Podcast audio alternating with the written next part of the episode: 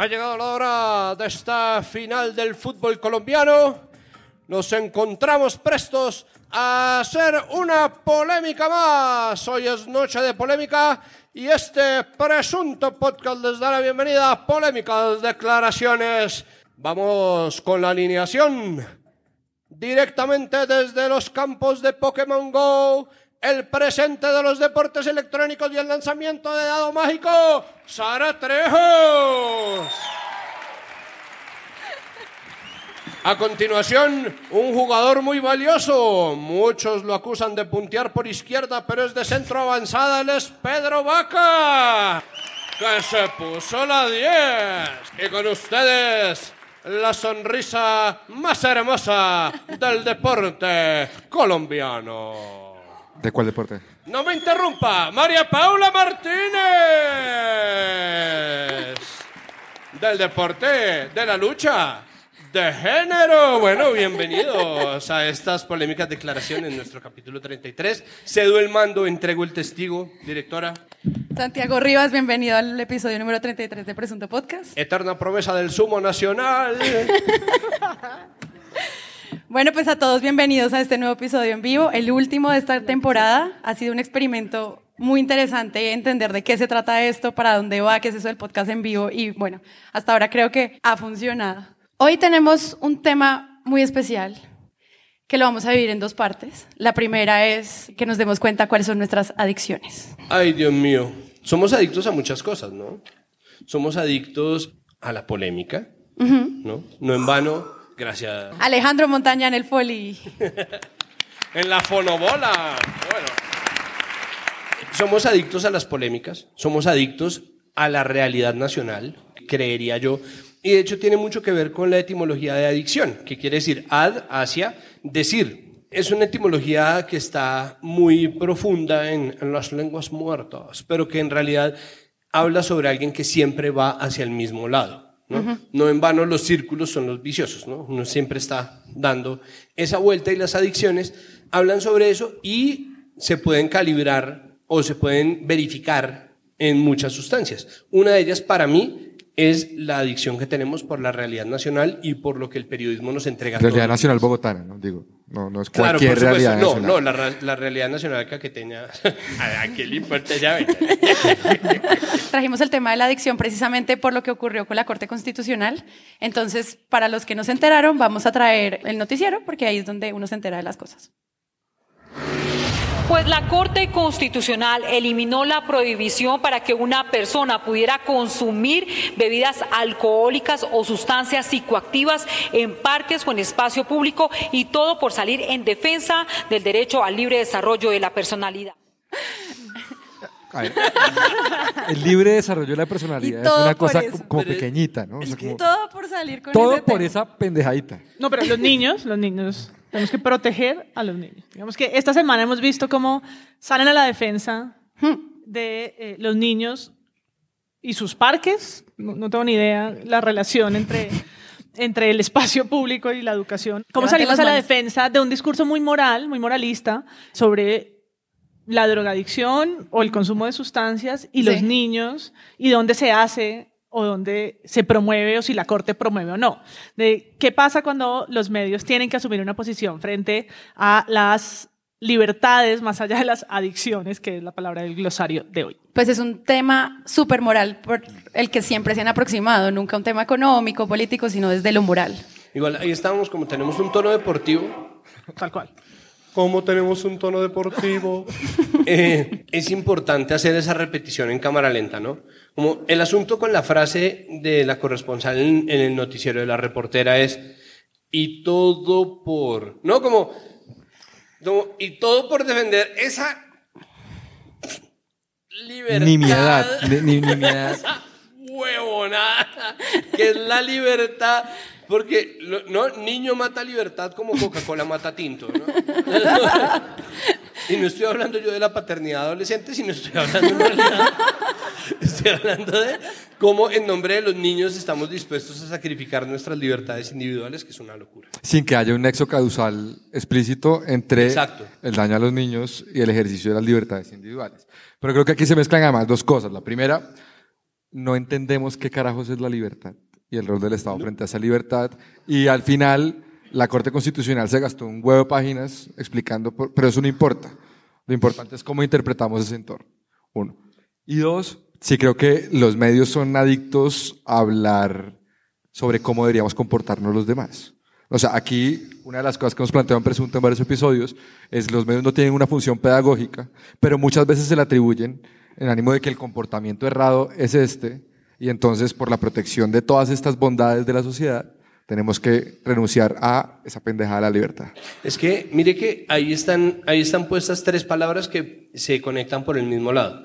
Libertad quiere decir un poco lo mismo que poder. O sea, la raíz de libertad está muy por el, eh, está en un significado muy cercano al de poder. Quien tiene libertad tiene poder. Lo que pasa es que tiene poder él de hacer lo que quiera.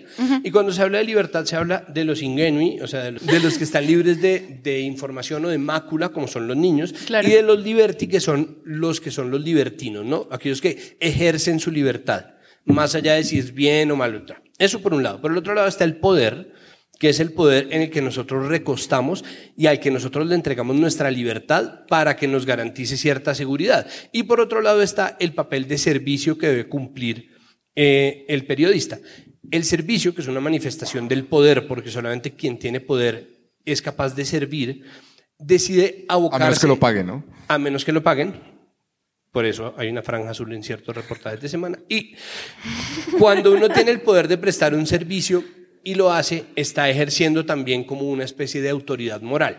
Y ahí es cuando los periodistas deciden, en nombre de la sociedad, ponerse en los zapatos de su propio ciudadano indignado interior, ¿no? Entonces, ahí ya dejan de, de valer ya estado larga. Deja, de importar, deja de importar la objetividad, deja de importar el papel del periodista, deja de importar las preguntas, dejan de importar las estructuras sociales que nos gobiernan, el aparato judicial, nada, nada, deja de importar porque la opinión del periodista se vuelve más valiosa y se empieza a generar noticia-opinión, que es un problema. Pero precisamente inicia el mismo presidente tomando como la posición más de ciudadano que de presidente diciendo el derecho de los niños para se por encima de todo. Y pues yo este, este lo tomé también de Blue porque luego Blue cliente frecuente de Presunto Podcast, ¿no? Blue, no, no tanto como Caracol Radio, pero... pero hace em, esfuerzos. Hace un esfuerzo. Lo que estábamos viendo es que luego Gustavo Petro hizo uno de sus famosos tweets, donde pues él ejerce su libertad, y dice, es que la cocaína es lo mismo que el azúcar. Obviamente un tweet de Petro hace que toda una mesa de trabajo de Blue pues decida entregarle como una hora de tiempo solo a hablar de si es verdad que el azúcar es tan mala y entonces dicen, el azúcar tan dañina y peligrosa como la cocaína, debate. Entonces, los panelistas de mañana el debate. que al final dicen como, es que todo en exceso es malo, no, pero es que obviamente lo que a ti te pasa con la con la del azúcar. ¿Usted cuántas Coca-Cola se toma al día? ¿Cuántos vasos de agua? Exacto. Volvemos al debate de los vasos de agua. Sí, exacto. los vasos de agua y el asbesto, que era el glifosato, peor. Eh, es lo mismo. Es lo que es. Sí. Todo en exceso es malo. ¿no? Pero además, yo dividiría, dividiría los medios en todos los que sacaron unas fotos de unos porros que sacan de del mismo archivo todos los años. Todo, 1994 eh, es como la, la, la imagen en noticiero borrosa y un porro armándose y un papá cogiéndose la cabeza. Y la música dramática, porque además es Y la uña con mugre, ¿no? Porque, o sea, no, uno puede hacer una uña limpia. No, es una gente muy pobre porque se relaciona la droga con la escasez. Son como vagabundos. se gastó un millón de pesos en cocaína porque es pobre. como el flagelo de la cocaína, el flagelo de la drogadicción. Y entonces, pixelado y un porro como de los setentas, ¿no? Unas, pipas de rapé, unos condes del siglo XVIII, una gente todo, todo es añejo y luego vienen todas las metáforas eh, innecesarias de eh, la taza de café con azúcar y la línea de perico al lado. El Alcacetzer de Juan Diego Alvira para explicar. Tú no. Juan Diego todavía no. Además, es que esa cosa de estar compitiendo con Petro es, no, es, una costumbre que se les quedó desde las elecciones. Tienen que ganarle a Petro. Entonces Petro dice bu y Blue hace una mesa para decir que es mu. ¿No? Todo el mundo, bueno, pero Felipe, deberíamos probar si la cocaína es más dañina que el azúcar. Y el pobre Aurelio, que tiene una gran nariz, no, a mí no me miren.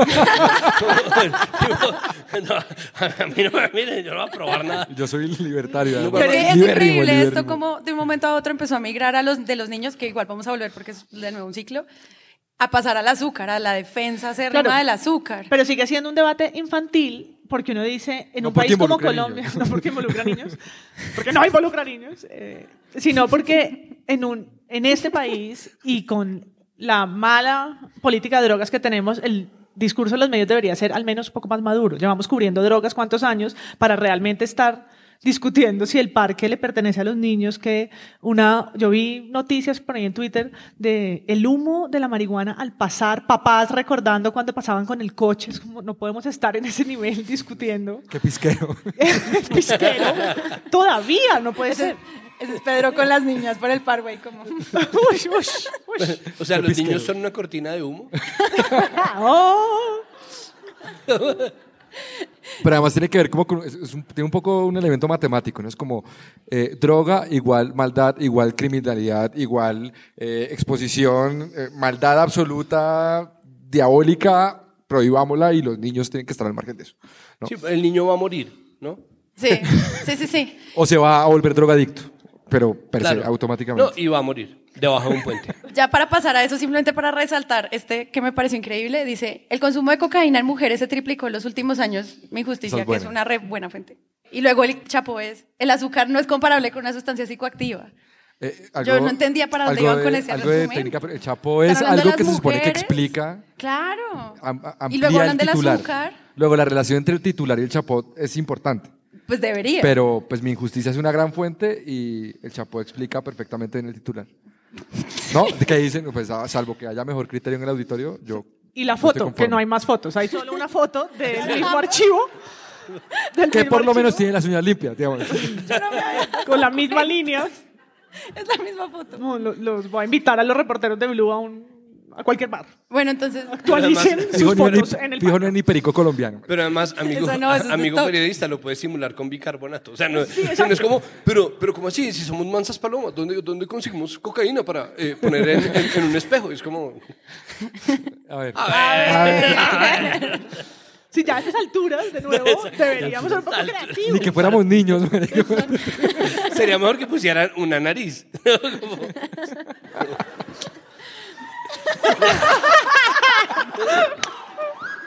Qué grande. Yo sé quién se ríe así. Entonces, bueno, se acabó presuntamente. Ya No, se una persona. No, con el tema de los niños, antes de todo, yo quería mostrarles un especial que hizo Caracol, que es, dice, estoquear. Estoquear no, prevenir sí. Aprenda a detectar si su hijo cayó en las drogas. Es súper bueno. Es como un tutorial de YouTube, pero versión caracol. Amigos, les voy a leer los tips. Por favor, padres de familia que estén preocupados. Anoten. Anoten. Anoten, saquen. Anotemos yo. A ver, ¿quién tiene padre a sacar? Dice, uno, explíquele a sus hijos sobre los peligros físicos de las drogas. Bueno, está bien. No, pero sigue leyendo. Los peligros físicos, mentales, económicos y religiosos. Momento, momento. Así, religiosos. Y sociales. No, no. Peligros religiosos. M, Son geniales. ¿Cuál es el peligro religioso del consumo de drogas? Más allá del viaje que en nombre de ciertas creencias hace vomitar, ¿no? ¿qué peligro religioso trae las drogas consigo? No. No, mamá, soy ateo. Y ahora, y ahora quiero ser publicista. Eso para mí es un problema ni el hijo de puta. No, no tengo argumento contra eso, no tengo. Ya no creo en Dios. Creo en el Chapo Guzmán. El número dos dice, revise periódicamente la pertenencia de sus hijos, su habitación, su maleta, en busca de indicios sobre contacto con drogas. Periódicamente, eso es cada cuánto, como cada tres días, cada día de por Todos medio. los días, Sacuda su maleta. antes de que llegue no. la ruta. Adopte un No perro sugerimos jubilado que de lo la espíe, policía. ¿no? Por favor, todo esto véanlo en la clave del titular. Estoquear no, prevenir sí. No, sería muy bueno, ¿no? Adopte un perro sí. jubilado de la policía. ¿No? Y el perro todo. El todo ansioso, el perrito. Huela, huélale esos dulces. Los ahí. Sultán, huélale los dulces. Ay, mamá, qué lindo perrito. Sí, claro. Drogadicto. Drogadicta. Tres, examine sus llamadas telefónicas, Chats. datico. chats, examine sus chats, redes sociales, para ver si tienen contacto con personas sospechosas. Inspeccione las páginas de internet que están navegando. Si no ver, supiera que saben usar Si está incógnito. metido en droga.org. Droga.co. Punto CO. Punto co, punto De la ca. deep web, güey. María Paula dio el 4. Ah, bueno. Cuatro, si ya siguió estos pasos, no pudo más. Si ve un signo de alarma, ahora sí, hable con sus hijos. Diálogo. Dialogue. Si nada de lo anterior le sirvió, diríjale la palabra. Diríjale la palabra. Si todo esto falla, ¿no? si el exorcismo falla, Como si último meterse, recurso. si meterse grupo- Hable con él. Mira, ya- Juan Esteban, ya te expliqué. Ya, ya, te Ya. esculqué. Ya te esculqué. Ya hablamos de la religión. Ya miré tu chat, te comisé el celular. Ahora ¿Por qué sí no nos tomamos un café, marica? Solo para probar la confianza que tenemos. ya podemos hablar. Sí, ya me metí a tus chats a decir, hey, ¿qué pasa? ¿Un baretico? No, ya no. A ver, ¿quién respondía? Entren a Caracol TV, usen en el buscar la palabra drogas y la cantidad de cosas que van a encontrar son increíbles. Acá trajimos algunas, pero primero City TV. Los vecinos temen dejar salir a sus hijos y aseguran que el fallo de la Corte de permitir el El- consumo de el drogas de y la licor imagen. en espacios públicos pone en peligro la vida de sus niños. Está muy mal porque nos van a dañar lo que son la, más la juventud, más de lo que está ahí.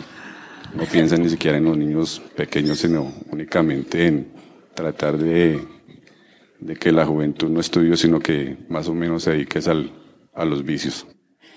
Santiago, para los que van a oír este podcast, describe lo que acaba de pasar. Pues acaba de pasar exactamente lo que nosotros dijimos. Una toma en donde había mucha gente caminando por un parque, borrosos ellos, como ¿no? el flagelo del astigmatismo. Ah, no, no.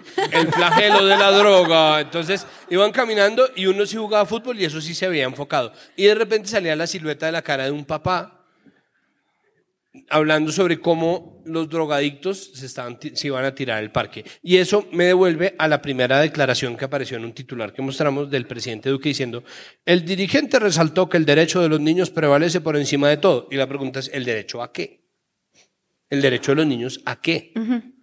Porque volvemos a lo mismo y esto va al asunto con las mesas de radio de la mañana. En cuanto se hizo el anuncio de la Corte Constitucional, las mesas de radio se enloquecieron, ¿no? Entonces Mañanas Blue se enloqueció, Caracol Radio se enloqueció y se pusieron a, a- a- a- tratar de ganarle esa partida en nombre de la gente, en nombre del servicio de la Corte Constitucional. Y llaman a esta magistrada, cuyo nombre no me acuerdo, y Juan Lozano le juega una partida como de 10 Estela. minutos preguntándole, pero es que, y los niños, pero es que, y los parques y los niños, pero es que el consumo y los niños, y los niños, y después entonces Darcy, no, pero es que los niños, y después los, los niños, y después todo el mundo estaba como enfocado en que no, y que el, el consumo, Darcy, Darcy. Entonces todo el mundo ahí metido en esas, cuando al final la magistrada dice, pues miren, yo les respeto a ustedes, ustedes tienen derecho a su opinión, pero lo que nosotros nos estamos diciendo es que no se penaliza el consumo, si llega a haber algún tipo de alboroto, algún tipo de alteración de la paz, de, de, de la tranquilidad, lo que sea, pues ahí la policía tiene que entrar a trabajar, ¿no? Entonces,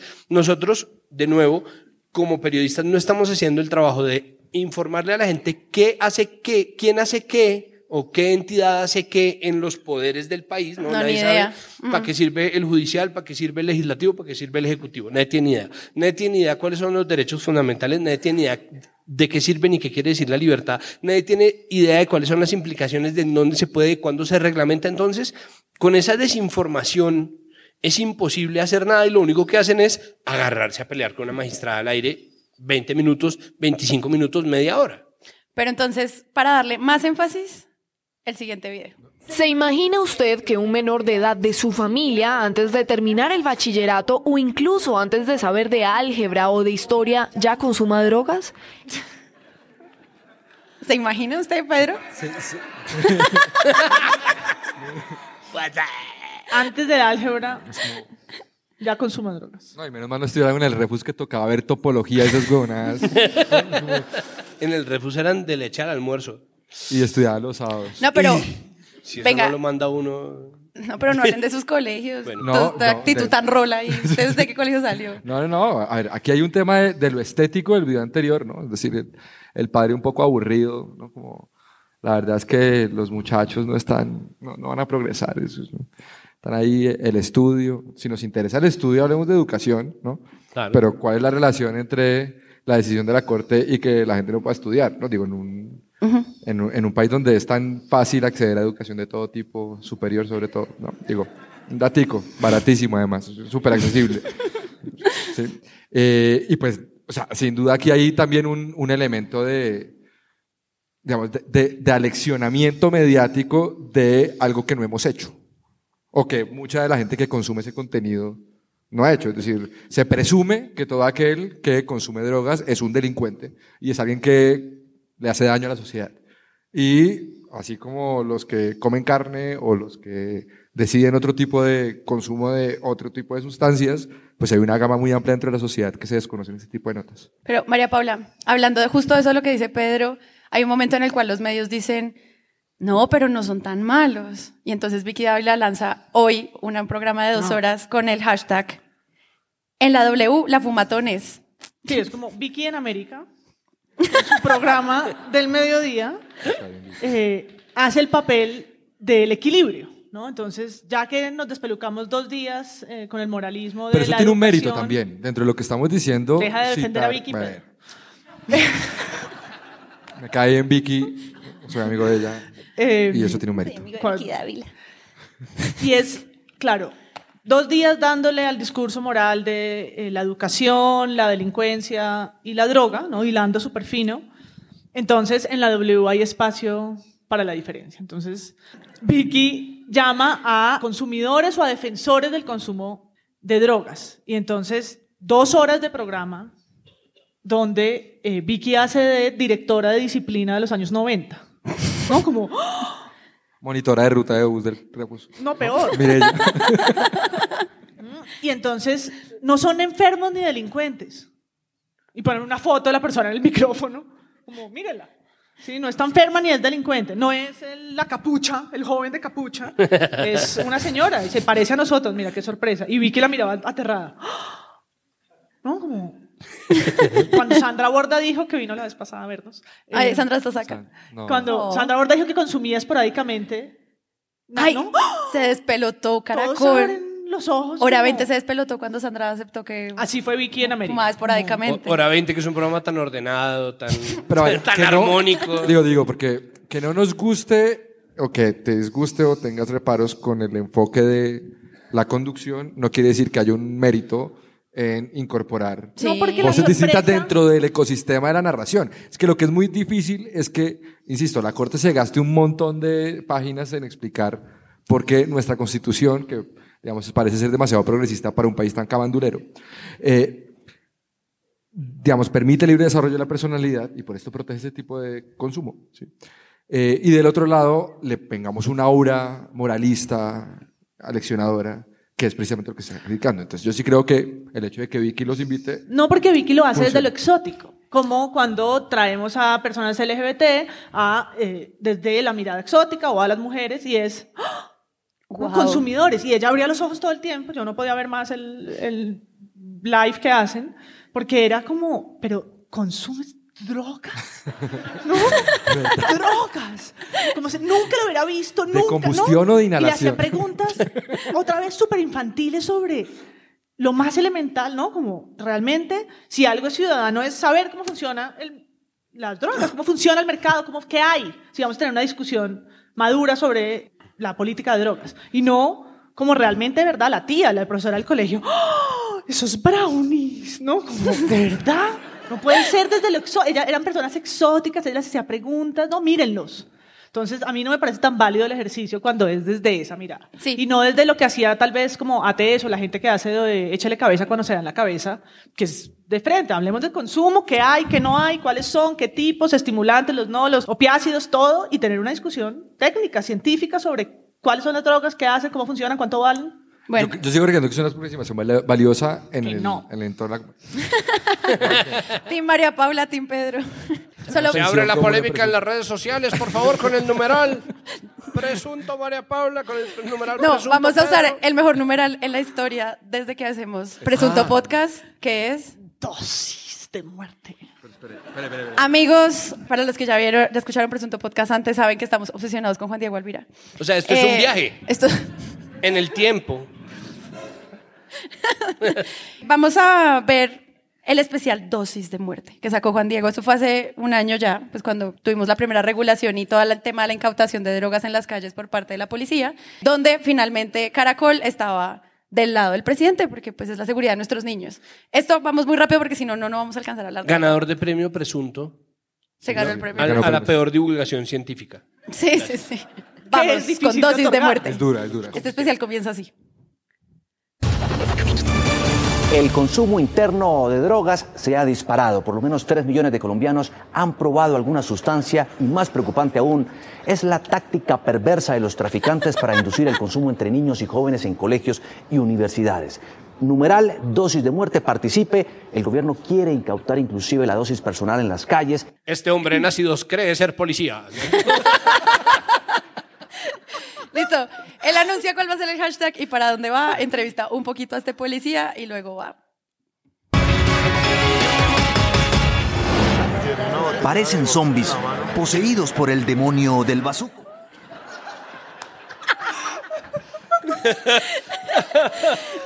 Bueno,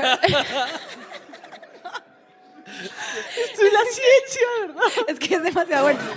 Por Lo lo que- importante, doctora. Lo que pasó fue que yo les dije, voy a traer el video del Alcacetzer que todos conocemos, pero luego vi todo el especial y dije, voy a llevarlo todo.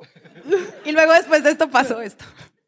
Si esta pastilla fuera su cerebro y este líquido que ya van a ver fuera la sustancia psicoactiva, una reacción química muy parecida se produce al Paula, ¿va a hacer esto momento en de drogarse, trabarse, pero aquí adentro, en su cabeza. Veamos. Cerebro igual vaso. Sus conexiones y cableado cerebral se ven muy No, ahí abajo. Igual eso sirve para el guayabo después. de- ¡Sobredosis! ¡Sobredosis de muerte! Estoy remuerto. Hashtag. Dosis de muerte. Además, sí, abajo, abajo además un montón de aclaraciones porque es la analogía más chimba que hay, como aclaramos que no hay que hacer ser no tiene cableado interno. como, como, normalmente las drogas se meten en el cerebro y no al revés. no, o sea, hay un montón de... como, ¿En ¿no? qué momento publicidad, Bayer sale a la defensa de su... de su- publicidad válida para la República de Colombia. Además, porque si el hashtag es dosis de muerte, hashtag dosis de muerte, ¿qué relación tiene esto con la muerte? No, pero además, Digo. dosis de ¡Cerebro, muerte. Pedro! Pues porque son zombies por el vampiro del bazuco. Demonio. Además demonio. tienen acné. ¡Demonio! Tienen acné y son pobres porque consumen drogas. Demonio. Pero, pero además hay una cosa y es, ¿qué clase de, de hashtag es ese si no hay debate alguno? No es como, usando el hashtag dosis de muerte pueden debatir sobre si la dosis mínima nos lleva o no a la muerte. Como- Bueno, y, Y es que hay- el especial continúa después de las dosis de muerte. ¿Qué? No, no, vamos a pasar ya. Otro, otro. Es que esto no acaba. ¿Qué sensación le produce a usted la droga que consume? Pánico, susto, placer un poco. En otras palabras, se están autodestruyendo y no pueden evitarlo por una razón. Me dice, usted que siente placer, en otras palabras, se está autodestruyendo. Déjame te, te- te interpreto. Quiero interpretar en tu otras placer. palabras, se están Un autodestruyendo. orgasmo. No, no, no, no, le está sufriendo. No. Pero más a dónde fue. No sé, está como en el Idipro, o algo así. No hay gente blanca drogadicta, ¿no? Ahí. No. Se usa para limpiar los lentes de las cámaras o limpiar equipos, como por ejemplo las pantallas de computadores, pero hay quienes las utilizan para impregnarse la ropa y drogarse. ¿Qué produce eso en el cerebro? Pobre maniquí. puede llevar a pérdida de la piel. Este man diciéndole al camarógrafo, venga, yo le voy a echar ahí como el... Y el man furioso, no toque la cámara. Toque mi lente. Que además tiene que ver con este, esta- nueva era del periodismo de, queremos ser ilustrativos, luego terminamos infantilizando porque nuestra audiencia es un poco cretina y necesitamos explicarle Sí, con sí, demasiada plastilina, más que plastilina al cassette. ¿no? Y eh, invocando a los niños infantilizan el debate, ¿no?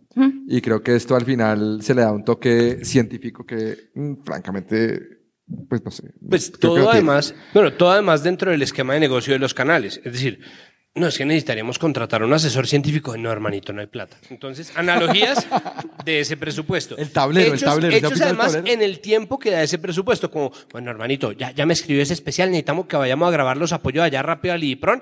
Y es... La muerte acecha. Necesitamos a un colino, no- necesitamos un colino.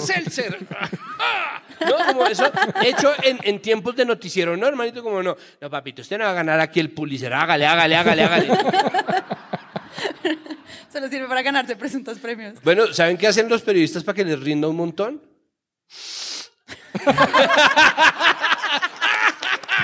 bueno, ya. Vamos, Juan Diego, no te detengas. De 135 que entran diariamente en horas de la mañana a este centro del IDIPRON. Vuelven a salir a las calles los 135. ¡Quite!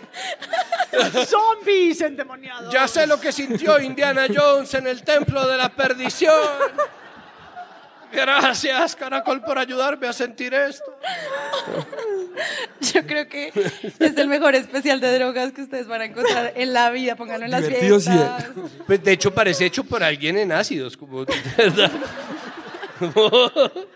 Yo no sé si ahí ya terminó, creo que sí, no sé. Miedo y asco en el idipron. Dosis. consumo. Luego pasan a creer que los pueden controlar. Pero esto es un límite invisible. Bueno, es como si usted caminara hacia un abismo con los ojos cerrados hasta que llega a la adicción. Juan Diego Alvira, Noticias Caracol. Es caminar hacia un abismo con los ojos vendados. La frase de la doctora Fernanda. Y así estudiantes de periodismo que se encuentran acá se cita una fuente. Bueno, con esto damos cierre a la primera parte de, Con de esto este damos episodio. cierre a esto ya. ¿Ya? Sorry.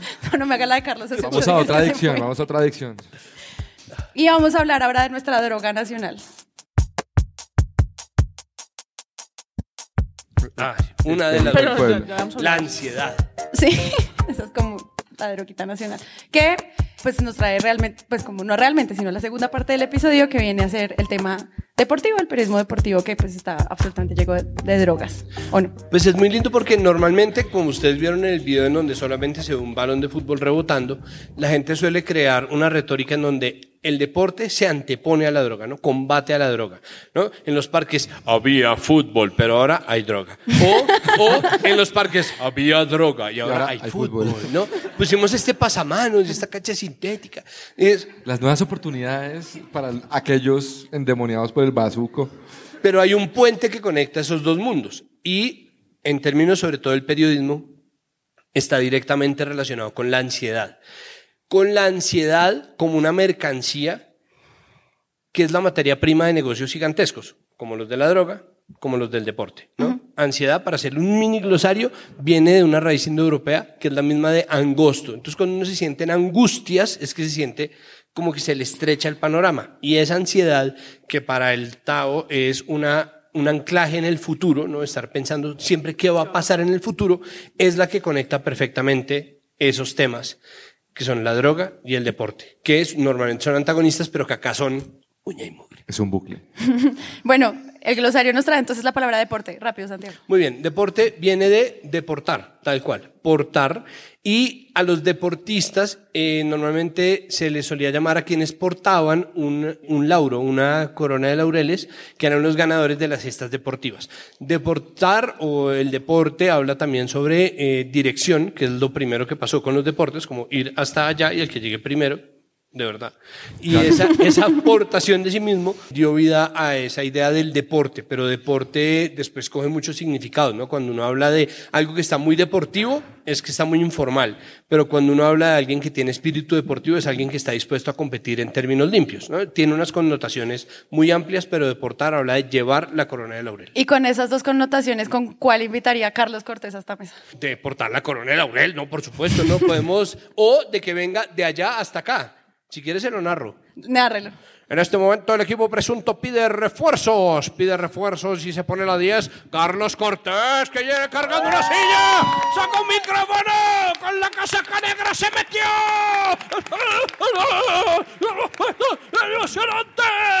Está. Muy bien. Ya estabas calentando. di la verdad. Casi no cambian de tema, ¿no? Estaba muy bueno. Estabas trotando. Dijimos, no, 10 Arte minuticos de lo de drogas, 10 minuticos. Estaba, estaba viendo el partido de Pasto, estaba tuiteando, estaba haciendo GIFs, pero gracias. Gracias por invitarme. Muchas gracias a todos por estar acá. ¿Y, y por qué está acá? Bueno, Porque no, la Millonarios perdió. Amo, amo, amo. Esa es una historia muy triste. Yo realmente no debería estar acá. Yo debería estar en el campín viendo una final. Para el deleite de Santiago. Yo les dije, yo les dije hace como dos semanas, yo a ese, sí A no ese puedo no ir. voy, no sé qué. No puedo ir porque tenemos que dar una vuelta olímpica, tenemos que ir a celebrar. No puedo ir, lamentablemente. Bueno, no la olímpica sí está porque está el Junior. Está- es- de hecho, está el próximo presidente de Colombia. Sí. Bueno, no estoy feliz de estar acá. No, mentira, estoy feliz de estar- No, está bien. Es un buen hombre, no es un por buen la hombre. boca. Bueno, para empezar el tema de deporte y avanzar más rápido porque nos quedamos como toda la hora en drogas. Nos quedamos pegados de la droga. Preparamos con el equipo de producción unos clips de grandes joyas del pasado del periodismo deportivo, simplemente como para empezar. Joya número uno. Quiero que vean lo borracho que está ese hombre. Alemania gana. Yo creo que tiene que ganar. Sí. ¿Y Ecuador? Mano a mano. No, no. Ah, Ecuador, Polonia, mano a mano. mano a mano. Mano a mano quiere decir que puede perder. Sí, no, y- pero que, o sea, Jorge Eliezer Torres. Está re que se están dando cuenta de esto! Además, yo creo que en la previa estaban como jugando un juego el mano a mano. Yo creo que era fondo blanco. ¿Qué, mano a mano o qué? Mano a mano. Y entonces siguieron el juego en- al aire, solo que nosotros no entendíamos qué era lo que estaba pasando. Bueno, advertíamos que podía estar un poco pasadito Sí, de. algo estaba pasando. whisky. Más Colombia no estaba en ese mundial. Era como, ¿qué están de- ¿por qué están tomando? Viaticando Esto ahí. es un trámite, este mundial es un trámite. Sí, cada vez que William Vinasco ponga música, nos tomamos un trago. Dígale que no. Pe, pere, pe, Dígale que. Y eso, eso volvió a pasar otra vez. La verdad, la verdad es que yo no creo que él toque a Magnelli, lo ha sostenido contra viento y marea. Y que va a jugar con dos delanteros, sí. Es que no es lo que a mí me guste, Diego. Si fuera por mí, yo hubiera sacado hace rato a Magnelli. Pero yo no voy a jugar. Aquí yo soy Peckerman. No, él respeta a, Pec- a- a Magnelli. Lo ha sostenido contra viento y marea. Yo digo, ¿en qué otro periodismo uno puede ir al aire tan ebrio? Sin contar a Alberto Casas. Si yo supiera lo que hay después de la muerte, pues me moriría hoy mismo. No sé, Ernesto, no sé. Es complicado porque, a ver, a los periodistas deportivos, los, dep- los periodistas deportivos son víctimas de su propio juego, ¿no? Ellos son los únicos que pueden hablar, ¿no? Porque ellos generaron un sistema de poderes piramidal en donde solamente pueden hablar y tienen voz unos pocos. Los otros se la pasan tratando de treparse a ver si encuentran esa voz, si encuentran un cupo, si encuentran un micrófono. Pero a los que les toca hablar, entonces les toca hablar todo el tiempo. Entonces seguramente estos son Como arribas en este podcast. cubrimientos ¿Cómo hacer este podcast? Ve al gordo calvo, le toca hablar. que curiosamente, periodista deportivo, tiene barriga. Ay, es que el deporte, el deporte. Entonces, eh, entonces, arman este sistema y los que más tienen voz y los que más hablan, les toca hablar a todas horas. Entonces ahí sí, así como no dejamos a Carlos hacer sus gifs y sus tweets sobre la final que iba a jugar Millonarios. Entonces, eh, Michitos. Ah. Entonces, Iván Mejía tampoco es como, no, son las 3 de la mañana en Düsseldorf y me estoy relajando, tomándome un pisco labis. Iván, Iván, que ya tenemos transmisión de la... ¿No? Entonces, es posible que sea la, la chambonada de tengo el poder, soy el único que habla y por lo tanto si salgo borracho a hablar, ¿qué? O hablo y me granjeé este sistema para que cada vez que alguien necesite una opinión me llamen a mí porque yo mismo me hice este sistema. Pero es que es lo que yo siempre me he preguntado y es por qué catalogar este tipo de reacciones a un evento deportivo es periodismo deportivo. Porque no sé, por ejemplo, alguien reaccionando a Game of Thrones no es periodismo Game of Thrones. Es como, no pasa, pero en periodismo deportivo sí está ahí, ellos se emborrachan y salen y es como, no entiendo. Esa parte yo nunca la entendí. A mí me parece que el periodismo deportivo eh, tiene, pues con algunas experiencias positivas, se vuelve como una faceta como de, de entretenimiento. Y además es como un- una observación, es como, como un National Geographic, ahí pasa el tigre y pasa la pantera, pasa el tigre y vemos cómo, pero más rápido, pasa el tigre, pasa la pantera y entonces viene, viene la, la hormiga. Y están solo comentando, porque uno al final está como, ¿qué es lo que, están hablando? ¿Era de qué están hablando? Y tiene esa, esa, pues esa, una técnica básica, son dos fórmulas básicas. La primera es comentar, pues que para comentar no Todos, necesitan aquí. nada más. O sea, aquí podemos Una comentar. mesa de cinco. Este show es comentar. Y dos, confrontar. Confrontar. Hay que buscar un conflicto y hay que buscarlo pronto. Ah, a ti te parece que la hormiga no atacó al león. Ah, ok, a ti te parece que eso no es cierto. Y ahí se van horas y horas. Pero se, ex- pero se Horas extiende, porque además horas no sabemos qué es periodismo deportivo si no es solo narrar o ir pegado a los eventos que haya, llámese la liga, la nacional o la internacional, sino los espacios, los espacios que ocupa. O sea, ¿cuánto tiempo? Santiago empieza, por favor. A ver. ¿Cuánto ocupa? Este es un inventario largo, o sea, Santiago sacó un Excel cuando ¿Cuánto ocupa ensayando. de programas en, En la el jugada, día que yo. hay deportivos o de fútbol? Que vamos a decir que esos espacios de la radio son sobre todo de fútbol, aunque toquen marginalmente el giro. Con una fórmula muy similar, además, ¿no? Es como Con una fórmula muy similar, pero Sí. programas de una hora, que yo creo que sí es inédito en contenido, porque excepto Vicky, no hay programas unitemáticos de una hora de algo donde una persona lee el correo. ¿Será que Vicky debería ser comentarista de fútbol? No, no, Vicky llama a dos Hashtag dosis de comentaristas muerte. opuestos y los pone a pelear.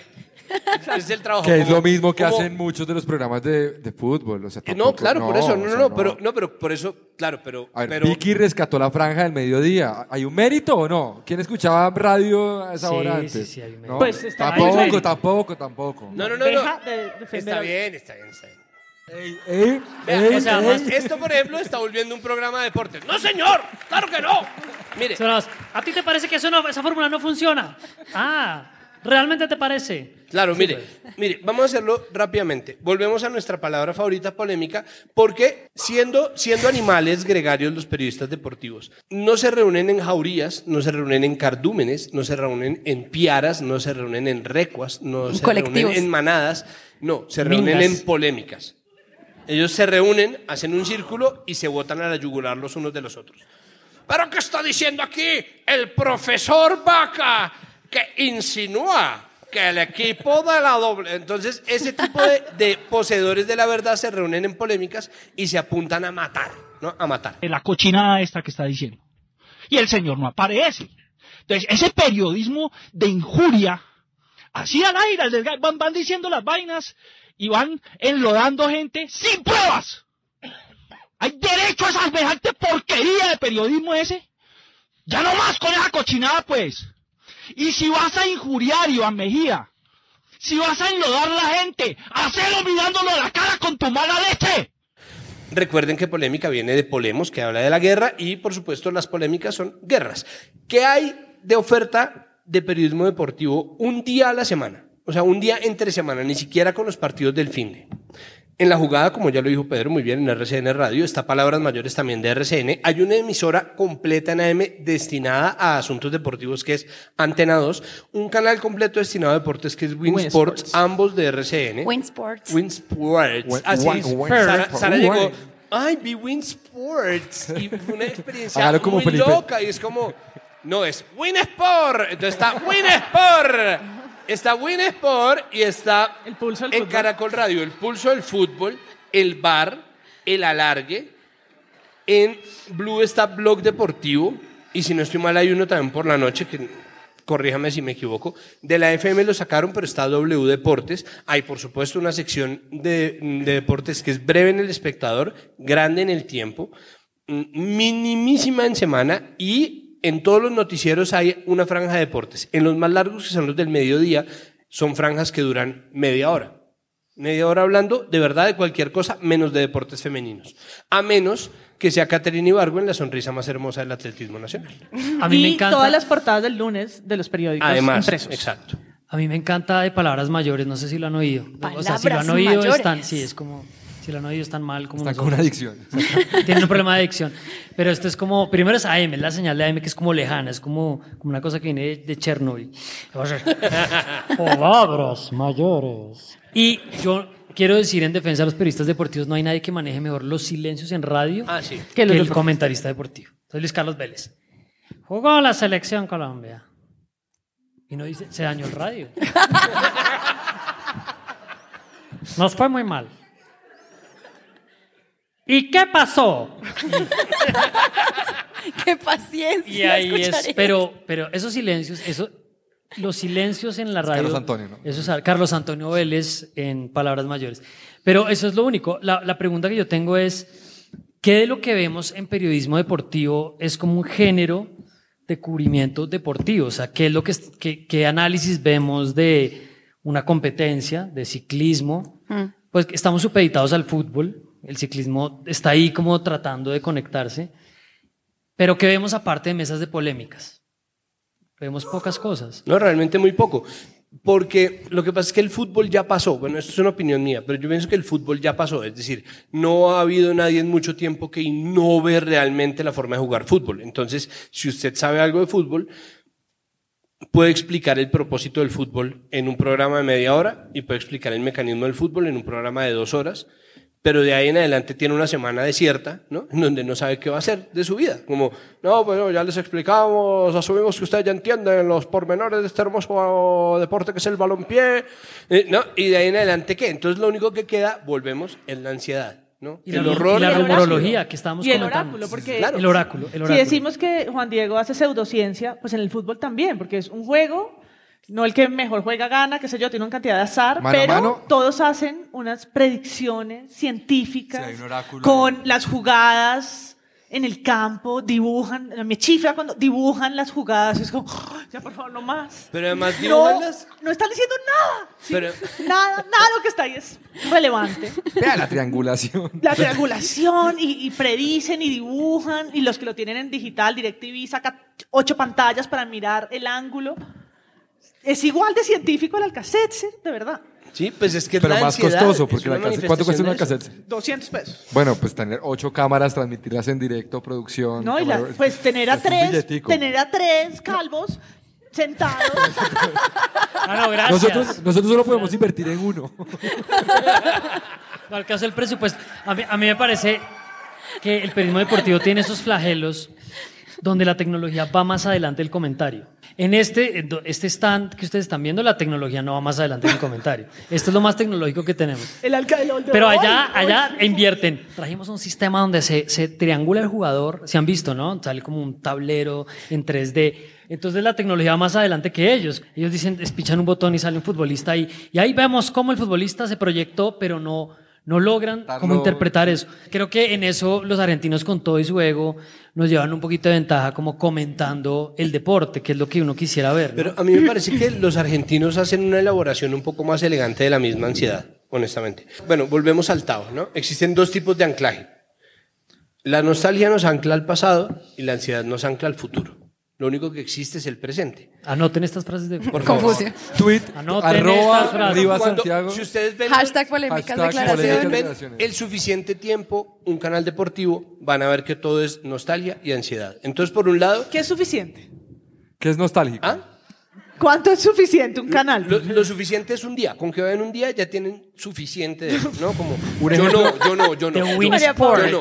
El único programa que yo veo en maratón es Sports Center, básicamente, porque está ahí. No es por otra razón, es porque está ahí. Y siempre hacen lo mismo. Entonces, no hay trabajo más miserable que ser A, director del IDEAM, B, analista económico, C, comentarista deportivo oráculo, ¿no? Entonces, Pues en, en tenis es lo peor, porque es como, yo creo que está muy mal de drive hoy. Y de pronto, ¡pa! Drive. ¡Tuc! Qué drive fantástico el que acaba de hacer. ¿no? En el fútbol pasan al menos unos minutos, como ese jugador, yo ya dije, él es un exjugador, debería acabar su carrera con dignidad, que se retire, que se retire ya, mete gol. Siempre dije que ese muchacho tenía un futuro promisorio. Entonces, ser, ser oráculo, ¿no? El IDEAM, que el fenómeno del niño va a secar el país. Y Max cuando no, Enríquez, ¿estás aquí, Max Enríquez? Max, no. No ¿Qué se sabe Max que es un podcast. Marica, no, no teníamos otro, ¿no? Es- no, ¿hay No, otro es el, nombre? el único que me va a ¿Sí? acordar de Max Enríquez. No hay otro. No, es que aquí somos muy inocentes porque ¿Hay el más? tipo que presenta el clima en, el, en los noticieros gringos, que son miles, no son meteorólogos, son gente con un teleprompter diciendo, ah, va a llover, ¿no? Max Enrique sí es meteorólogo. Tenemos uno. Bueno, y lo otro es la nostalgia, como los 10 mejores goles de Messi al Deportivo La Coruña. Las mejores jugadas de Brasil desde el 57 hasta el 2018. Entonces, nostalgia y ansiedad. Claro, pero es una competición entre el que más El sabe. Rincón. Entonces Ah, una Rincón Wikipedia de de señores hablando de goles de hace 25 años y lo relatan y lo relatan y uno no puede más de escuchar apellidos que, que importa 25 años después que metieron un gol. Y Fantástico. y después está todo el tema del rumor, ¿no?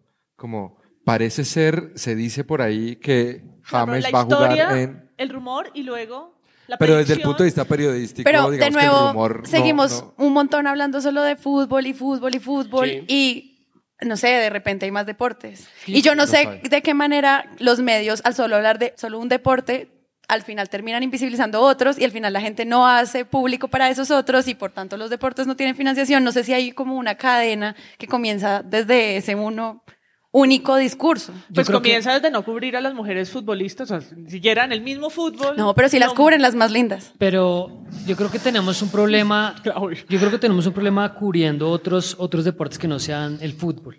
Incluso el ciclismo está, está entregándose la misma narrativa del fútbol, que lo estábamos hablando en, antes como de, de- del argentino que se me acaba de olvidar el nombre. Sábato, Mario Que lo Sábato. narra ciclismo como si fuera fútbol. Ya casi llega, ya casi llega, llega, llega, llega, llega, llega, llega, llega. Como no, pues no es la misma lógica. Cálmese. No tenemos, pues, por supuesto, ningún tipo de. Narra, por favor, la caída. De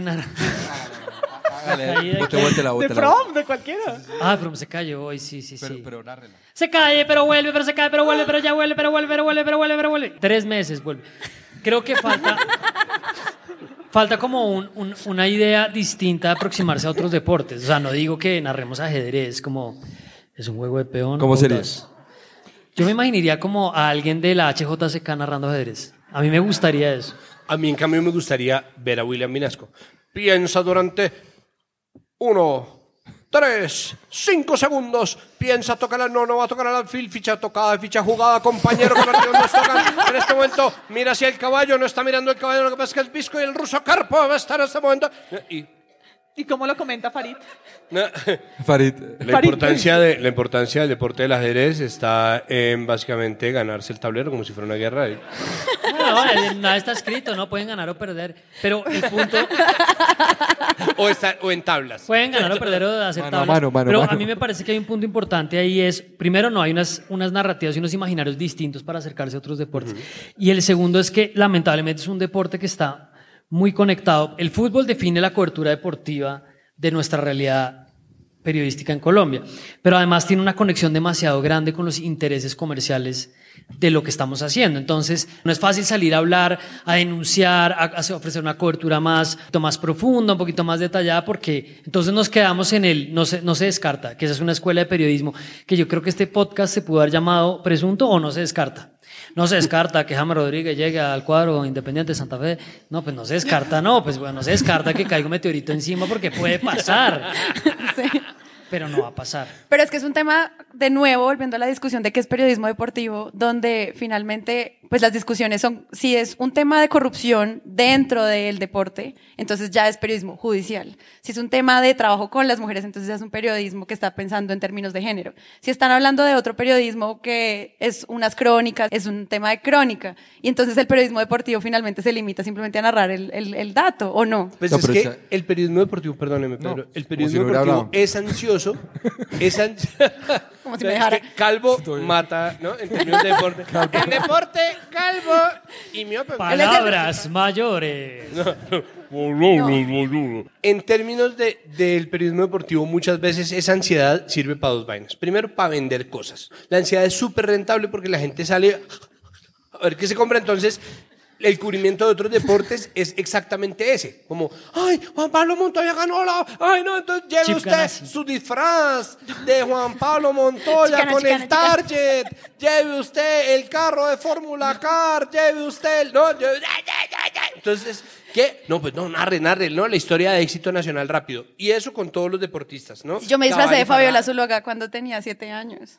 Él o ahí. Pues, pero eso es de Pambelé para acá. todo. Su señoría, la defensa descansa. Entonces, está eso. Y por el otro lado, está hacer un torrente de información ansiosa para no meterse con los temas duros, que son los temas que tienen que ver con el poder. Yo sé que hay videos de polémicas. ¿Podemos ver videos de polémicas? Videos de polémica. En esto se nos va la vida, mejor dicho. Getafe y Granada hace ya 4 o 5 goles. No, Entonces, hombre, llámese, lo, que pues, acaba, el- lo que acaba de decir es una solemne tontería. ¿Cuál ¿Cómo va a decir que tontería, Messi? ¿Cómo va a decir que Messi es nuevo jugador grande contra el Manchester No, no, no. City, contra Paris Bueno, Saint Germain, contra el Bayern Múnich? Revise el fútbol Iván, internacional, no, sabe ni de qué está bájale- hablando. Bájale primero el volumen. No que- sabe ni de qué está bájale hablando. primero el volumen, que aquí el único tonto que hay es usted. Bájale el volumen primero. ¿Qué tal? ¿Qué va a decir? Tontería esa. Ah, claro. Volumen Rivas. No, pero además la discusión es alrededor si Messi es el mejor del mundo o no. Es como, no puede ser. Horas. Horas. Y tonto tú. No, tontería la que tú dices. No, tonta tú. Y hemos hablado, hemos hablado un montón de la radio, pero para mencionar a la televisión, ¿qué hacen? Es decir, en la radio narran y narran y sobrenarran eh, lo que está pasando o no, con silencios o a toda máquina. Y en televisión, ¿qué pasa? ¿Qué es lo que uno siempre ve cuando hay un partido? Es como borrachos. sacan a, no, antes de eso, sacan a la periodista mujer que cubre deportes porque así lo hacemos ver como que hay una cuota y sale ella con todos los hinchas preparados que tienen listos dos minutos antes de la misión, como todos brinquen. Hagan todos la, la, salten y échenle harina. Y la pobre periodista está ahí, le echan de todo, le ponen la trompeta en la cara. Quizá había tanta gente en la Minerva que el camión nunca pudo llegar al templete para eh, festejar con la gente. Así vemos el ánimo pues, del público que está aquí. Aquí ¡Dale, dale, dale! Bueno, esto es una verdadera fiesta. Yo no los escucho nada, así que regreso con ustedes al estudio. Y ese es el, el directo. El del ambiente, deporte, el ambiente. El Aquí se vive, se vive. Se vive el deporte y es ella. Nadie está drogado, Con absolutamente nadie está drogado. Ese polvo blanco es maicena. No hay nadie, no hay Ella nadie. conteniendo a 30 que pusieron de payasos frente a la, pa- a la- al man de la cámara, ¿no? Y esa es, esa es la transmisión desde afuera. Ese es el man que nos encontró, ese es el man que nos encontró en, la- en el peatonal antes de entrar al estadio. Uy, una moneda para entrar al estadio, chino. Claro, sí, y porque- aparece ahí atrás. Además venía a fumarse un porro. Ese venía a fumarse un porro Eso solo lo entienden quienes vamos al estadio y que no estamos hoy en el estadio. Ah, bueno, eso nos incluye a nosotros. Bueno, el caso es que eso es una gastadera de tiempo loca porque es una llenadera de espacio, ¿no? La gente, yo creo que no, todavía no se ha sabido qué hacer con eso. Los argentinos creo que tienen una idea más clara, pero al mismo tiempo no me parece que tengan una idea mucho más clara porque aquí, aquí se trajeron a Niembro y tampoco hizo gran cosa, o sea, realmente es lo mismo. Niembro era como una voz, ¿no? Como el periodista, Ah. era como el Carlos Antonio Vélez argentino, se lo trajeron, Mm. no implotaron, ¿no? Se encontraron los dos, se saludaron y todo el mundo. y no implotaron. Spider-Man meme. Era como los victorinos. De pronto faltaba el tercero, que debe estar por ahí perdido como en malas. El caso es que están tratando de llenar tiempo y en esas también se llevan el oficio de los periodistas, porque esto de las notas con los hinchas, el caso específico de Rochi Stevenson en Canal Caracol, era, ella acababa de tener un hijo, quería pasar tiempo con él, se le acabó la licencia de maternidad por muy poquito y la mandaron para allá. ¿Para qué? A pararse en aeropuertos y en sitios de reunión de la hinchada colombiana a entrevistar gente que siempre ¿Qué? decía lo mismo. Es una locura porque es, ¡eh, bueno, y aquí estamos, na, na, na, na". y bueno, volvemos con Rochi a Rusia. Rochi, eh, ¿cómo nos está yendo en este momento? Bueno, eh, bueno, ¿qué va a pasar? Colombia va a ganar, vamos a meter 4-0. Sí, es un optimismo. James de chilena, Falcao de escorpión y, y después eh, cancha cancha de, de Ospina. Y no, ok, bueno. y después que los periqueros son lorudos. su mejor juego. Todo lo que hizo en la cancha lo Te hizo pasa por bien. delante. Manejó los ritmos. Lo terminó siendo... Es patético, de verdad. Bueno, aquí, aquí yo... Se nos, nos invadieron. ¡Eh, recocha, recocha, recocha! Carlos Orduz está en otra parte. ¿Cómo era que decía la nota? Zombies poseídos por el demonio. Ahí están. En medio de... Bueno, Pero hay que tener un temple para seguir mirando la cámara. O sea, hay un mérito, hay un mérito ahí como Vicky. Yo siempre me pregunto qué pasa cuando salen del aire. Como que estos manes deben decirle, ¡ya! ¡Quietos todos! ¡Van calmas! Un traguito. Ay, sí, gas pimienta y... ¡Ya, lárguense! Sí, me, me dicen en la billetera. O, o tienen un guardaespaldas que los...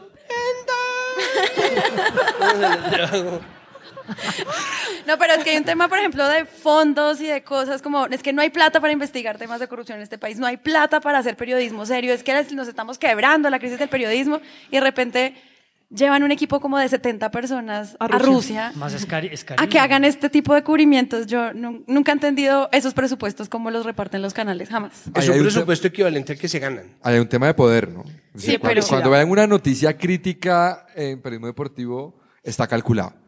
Quieren acabar con la, con la carrera periodística de Ley de Preciado y ya está cuadrado todo.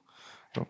Porque la lógica de medios de comunicación como contrapoder, si en algún lugar está ausente, es en, en el periodismo deportivo. Y es un fractal, ¿no? Es decir, el FIFA Gate, y además cubrimos, cu- cubrimos lo mínimo. O sea, en- eso sí no se gasta en media hora. ¿no? no sé qué dirigente estuvo metido en ese asunto y ya, pasamos a la siguiente nota deportiva. Y esto además es un fractal que se pone en, en distintos niveles. ¿no? El Once Caldas, por ejemplo, tiene que dar las acreditaciones de los periodistas. Entonces hay censura a los periodistas que son críticos a las directivas del Once Caldas. Entonces no los dejan entrar al estadio. Igual pasa con el Deportes Tolima. Y la DIMAYOR avala que se le restrinjan las credenciales de cubrimiento de Pero prensa. lo a quienes censuran, censuran porque hacen un comentario como, como este delantero, como este delantero ya está, ya está pensionado. Cu- ¿Cuál es la causa de la censura? No, la censura es que quien avala la acreditación es o bien la DIMAYOR o bien el Sí, club. pero es un comentario malo. No, Sí, es a contra- discreción, es a discreción. Política de fichajes o política, ¿no? Como se manejan las Como directivas. está del- muerto, ese futbolista está muerto, censura. No Sí. lo deja volver a entrar al. No, en Tolima como- y, y en Manizales. ¿Cuál fue el que dijo que era la, pie- que la, la izquierda, pero no le gustaba el país? ¿Cómo era? Ah, bueno, eso fue Eduardo. Uy, ya, espérame, ya, uy, un asterisco acá. Pero un Nota asterisco aquí a la izquierda.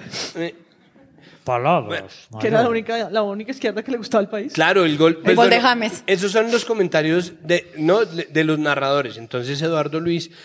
eh, uy, eso sí que es una polémica. Uf, bueno, Ush. tipo, mete gol James y dice: Con la izquierda, por supuesto, la única izquierda que ama al país. Pero yo que soy mero mamerto, pienso que eso está bien. Yo pienso que eso está bien simplemente por un hecho: es que cuando tratan de censurar a los comentaristas de izquierda, ¿no? Gente que comenta en programas de entretenimiento, de cultura o de cultura popular o cualquier otro tipo de programa. Entonces la gente sale a decir, pero no politicemos estos espacios. Estamos rico acá, rico acá, comiéndonos un tamal, rico acá con el divino niño, rico acá con el machete.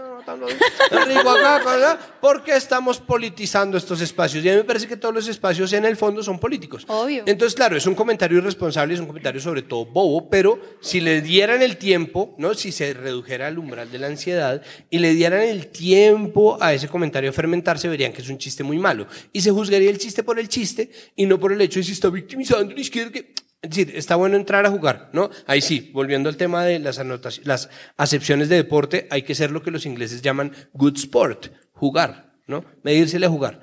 Y en ese juego cabe todo, incluso ese comentario, por desatinado, por tonto que Pero sea. hay, hay una cosa que me parece increíble, es que RCN logró, logró como tras, trasladar su agenda de Fox News, de su Ah, sí. cobertura derecha, al fútbol. O sea, es como lograrlo, a mí me parece difícil, como, ahí está la única izquierda que amamos, la demás no nos gusta.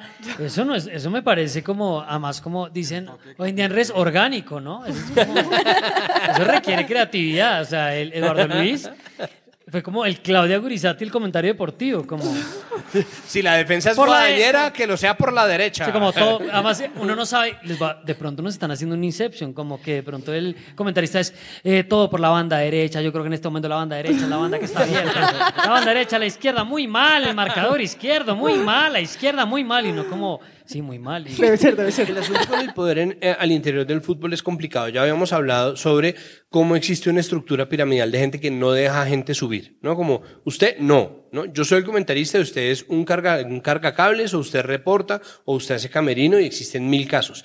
Existe gente que llega al poder para, para poder hablar de cosas que nadie más habla, como Iván Mejía hacía con los directivos del fútbol, ¿no? Como eh, tener que hablar en el pulso del fútbol y decir, yo soy amigo de Yesurum, pero a mí no me gusta lo que Ramón está haciendo. Ramón no sé qué, y es mi amigo, yo jugué golf con él ayer, pero Yesurum, Yesurum está muy corto, hermano, no me gusta, no me gusta, ¿no? Entonces, estar, estar todo el tiempo en eso, pero haciendo uso de sus contactos con el poder para hablar del poder porque está en el poder.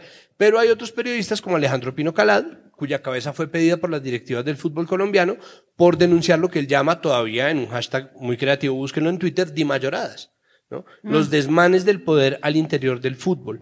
¿Quiénes son los dueños? ¿En dónde se mueve la plata? ¿Quiénes están ahí clavados como González Alzate? ¿Y quiénes son los que están cometiendo esos errores? Ellos fueron los que le pidieron al Gol Caracol la cabeza de Alejandro Pino. Entonces sí hay censura y sí hay un juego de poder muy fuerte. También el tema de la regulación de los canales, de quién es el dueño de la transmisión, de la publicidad, todo.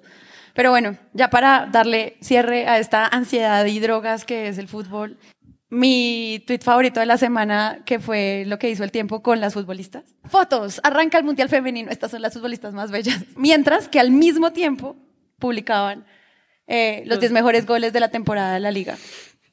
Perdóneme, esto me recuerda a un momento de polémica muy grande durante el Mundial de Rusia 2018, porque la FIFA prohibió que los camarógrafos hicieran lo que siempre hacen los camarógrafos, que es voltearse con la cámara a cazar viejas bonitas en las ¿Ah, lo tribunas. prohibió? Sí, entonces dijeron que no. Entonces ahora para qué. Entonces que no iban a enfocar y eso fue, o sea, los periodistas se está perdiendo la tradición. ¿A dónde vamos a llegar?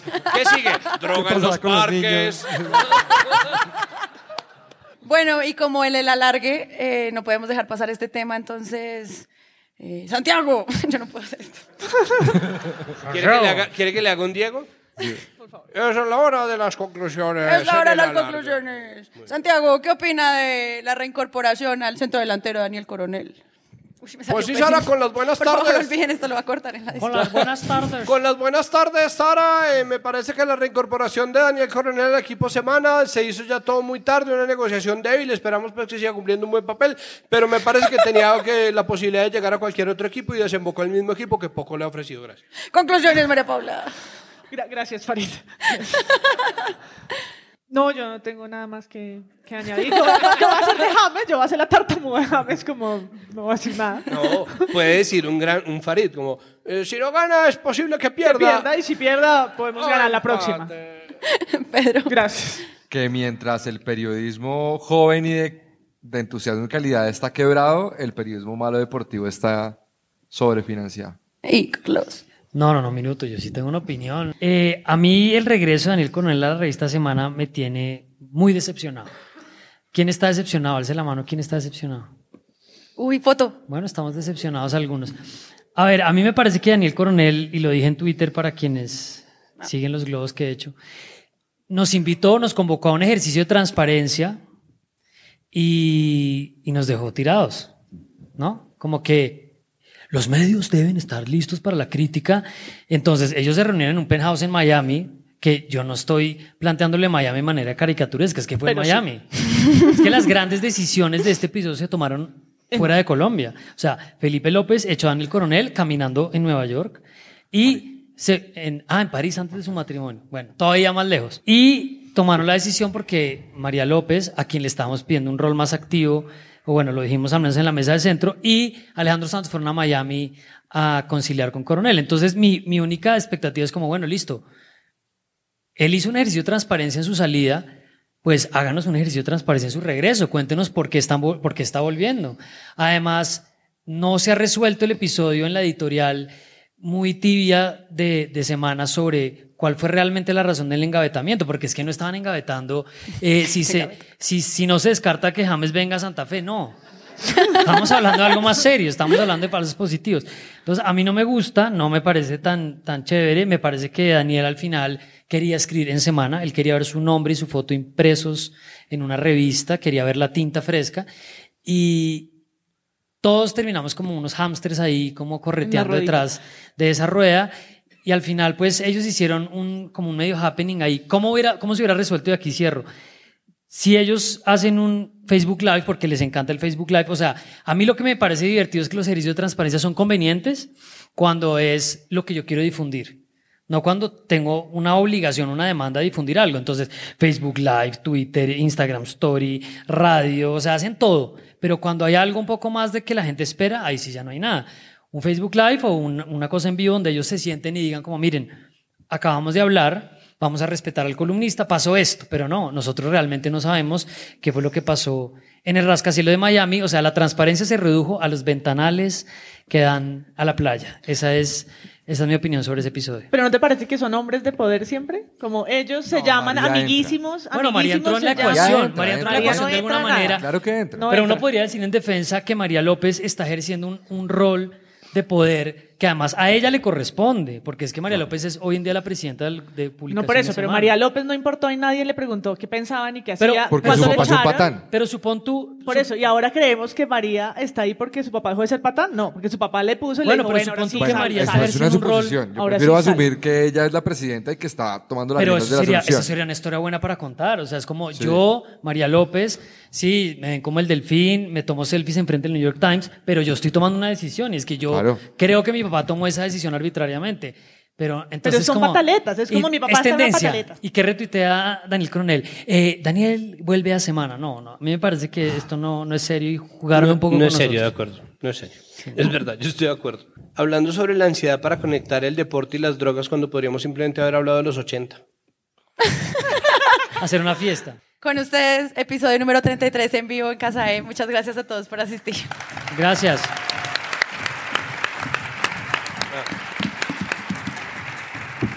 Una solemne tontería lo que está diciendo usted. Tontería, tonto usted. Aquí el único tonto es usted. Que bajen nuestros...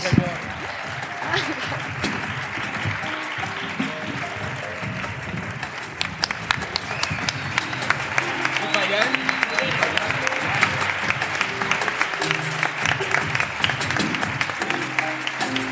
darle las gracias a todo el equipo de Casa Ensamble, a todo el equipo de Presunto Podcast, incluido nuestro equipo de producción y técnico, a todos los Patreons, a la gente que cree en esto como un proyecto que es válido. Gracias por venir a esta temporada en vivo. Esperamos que sea un espacio para que muchos otros podcasts puedan presentarse también a ver esto cómo va a funcionar y pues gracias.